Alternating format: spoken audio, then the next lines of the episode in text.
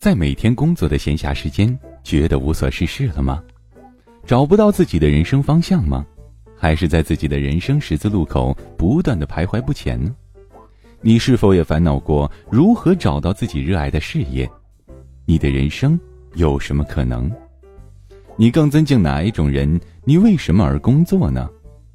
朋友，谨以此文送给在苦难中的你，在装睡的你，怕走弯路的你，送给不完美的你，爱自由的你，追寻生命意义的你。感谢您倾听由古典编写、叶痕播讲、由喜马拉雅出品的《你的生命有什么可能》。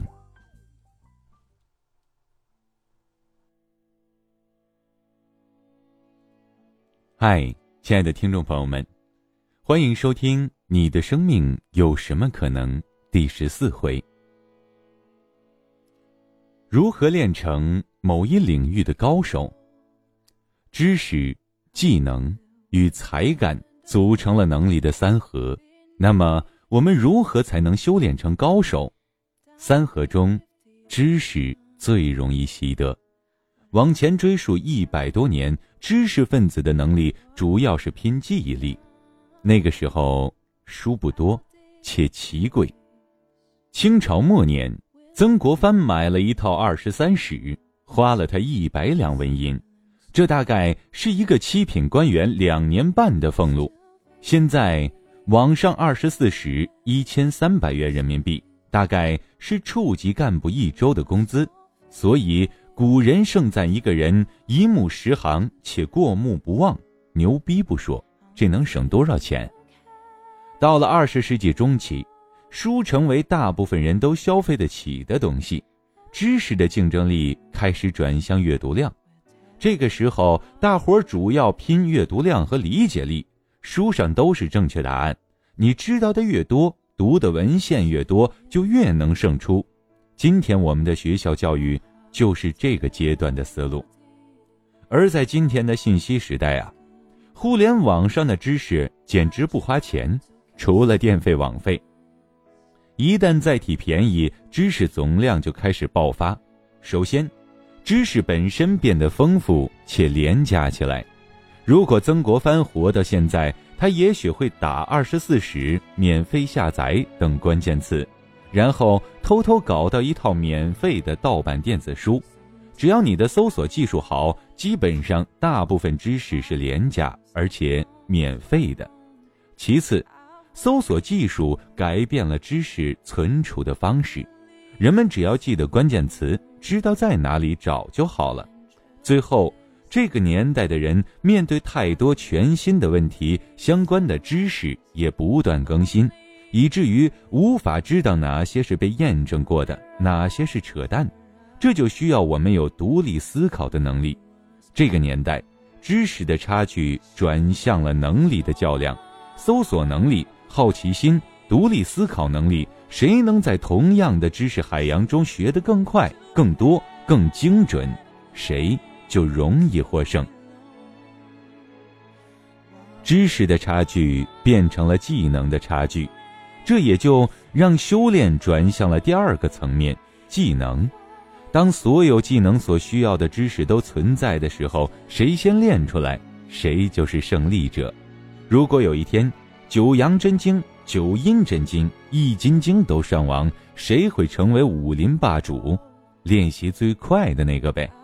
这个时候，知识的竞争就升级到了技能层面了。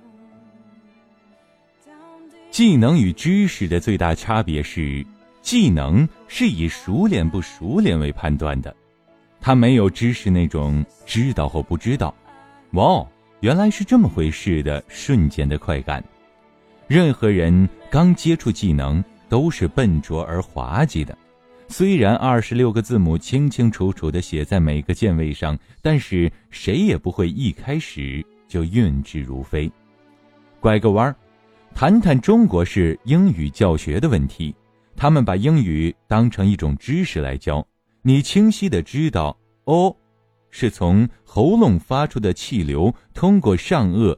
冲出唇齿之间摩擦发出来的清辅音，但是你不一定能发的标准。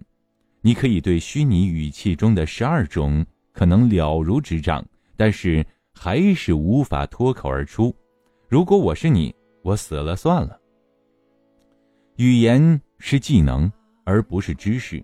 知识能学到，而技能只能习得。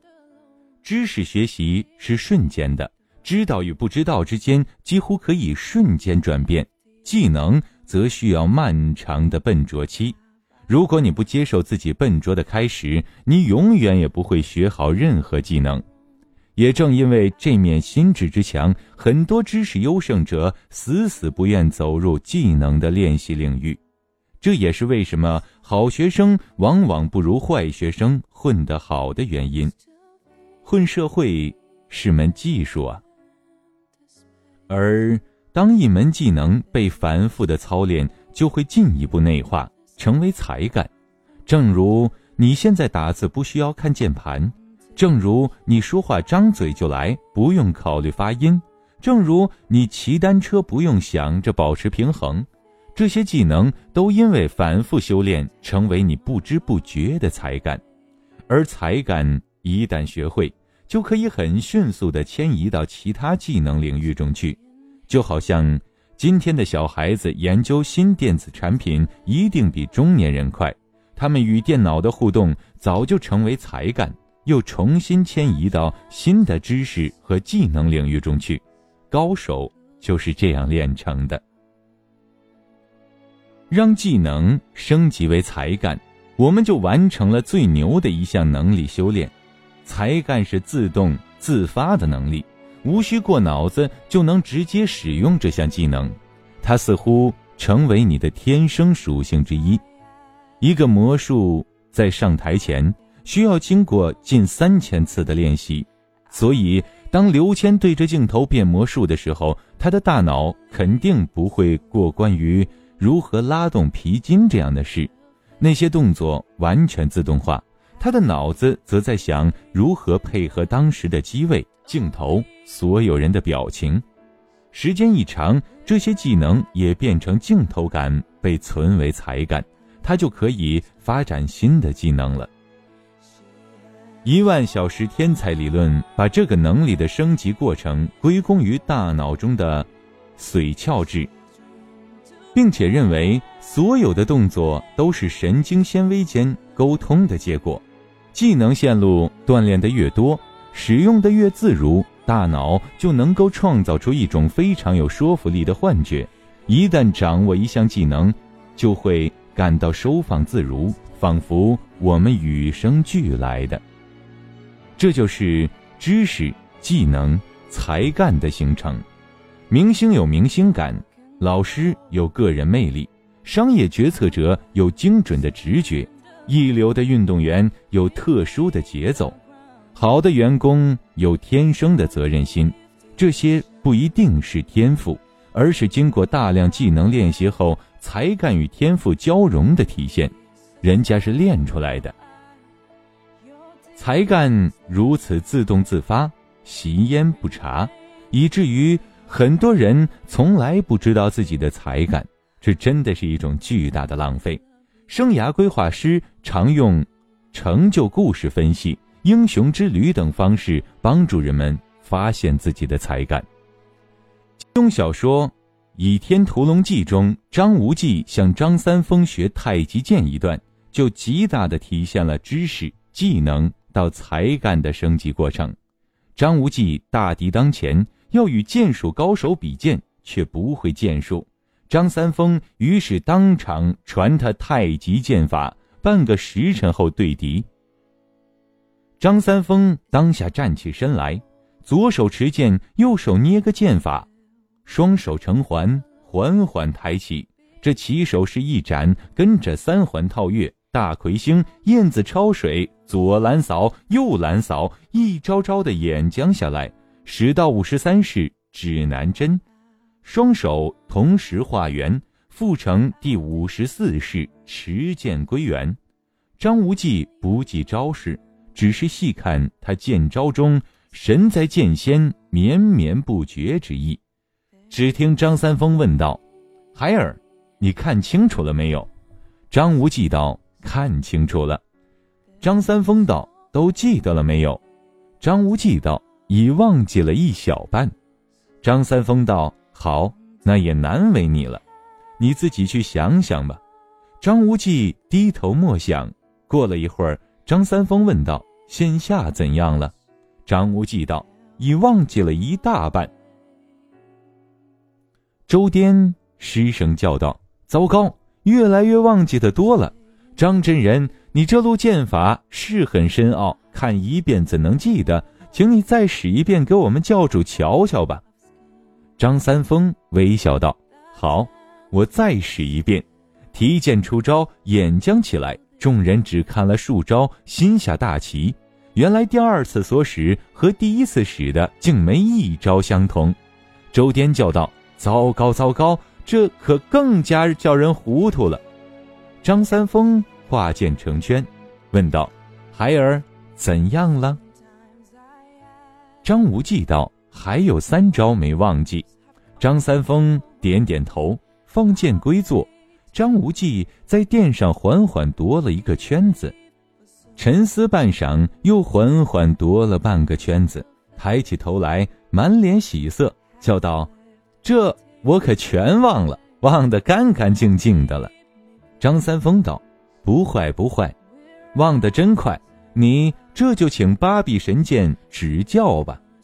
要知，张三丰传给他的乃是剑意，而非剑招。”要他将所见到的剑招忘得半点不剩，才能得其神髓。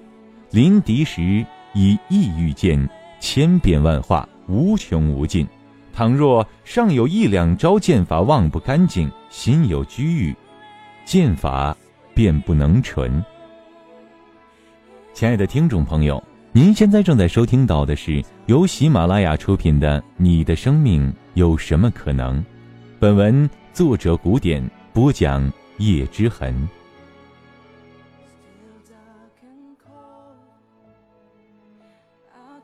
金庸大侠给我们上了一门生涯课，剑招、剑术、剑艺，对应到职业生涯里面来，就是知识、技能、才干。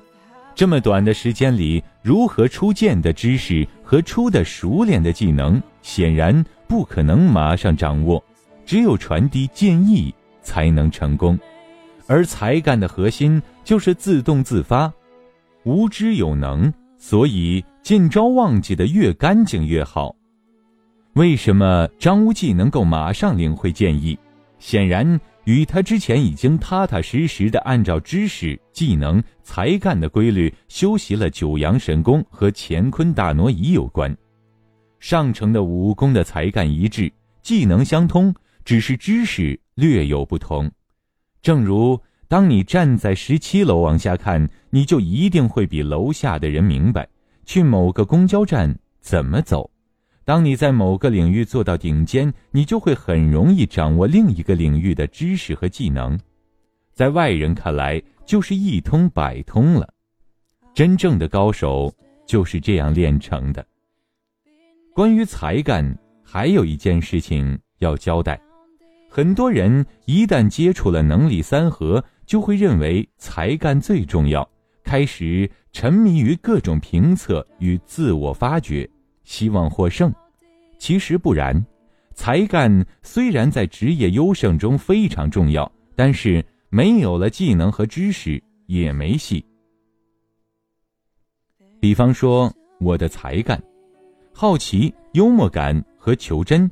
但这和你有什么关系？只有结合了生涯和写作的技能，才干才能外化出职业能力，才干才有了被识别的价值。在我看来，对于大部分职位，知识和技能就已经足够；而对于刚一进公司就要发挥天赋、drop out of the box 的小朋友，跳出盒子的小朋友，我要说。先进去你的盒子，知识技能只需要认真和努力，所以对于大部分工作，认真努力就有八十分。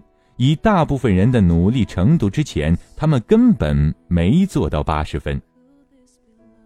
如果你只是希望通过找到天赋，少付出些努力来超车，你就根本没有资格谈天赋。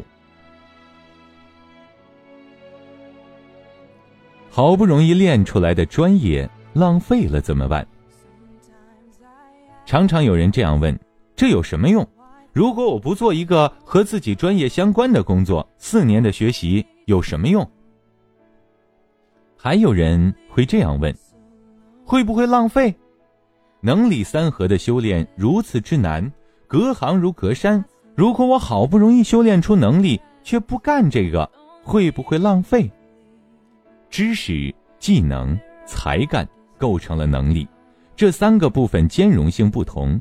知识是最没有迁移能力的，即使你读到了医科博士，也照样不一定会做麻婆豆腐。隔行如隔山，说的是知识的差距，但是到了技能层面，事情就变得不一样了。大部分职业技能都是由百分之七十的通用技能，如运营。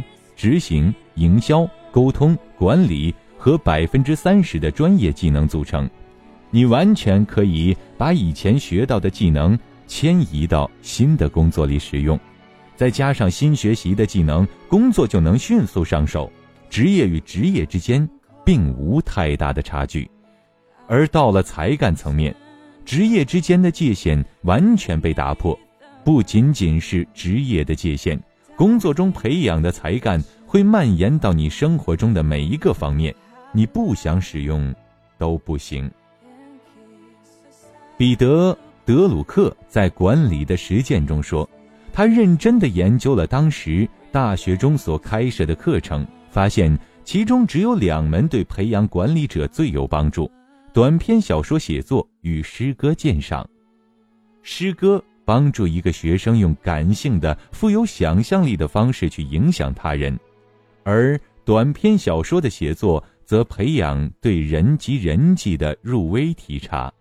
诗歌和领导力，写作和管理，虽然知识和技能都相去甚远，但在才干上高度一致。这就是一个领域的高手很容易在其他方面也非常优秀的秘密。他们先在一个领域走到才干层面，然后再带着这些才干与技能下来鸟瞰新领域的知识，这自然是一通百通。就好比你站在十七楼窗口鸟瞰过，在周边的小区里走时，自然轻车熟路。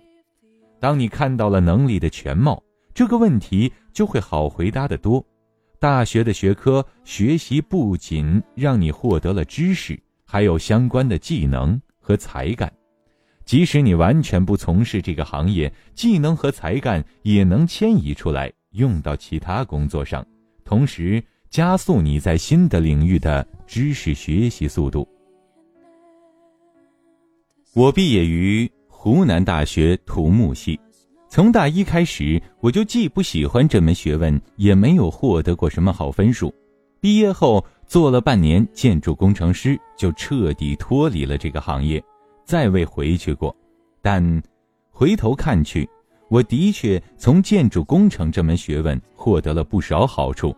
这门学科带给我理科生的思考框架，工科生的实用观，这让我在研究生涯的时候，一方面不会太文艺，能区分科学和忽悠；一方面很注意实用的技术。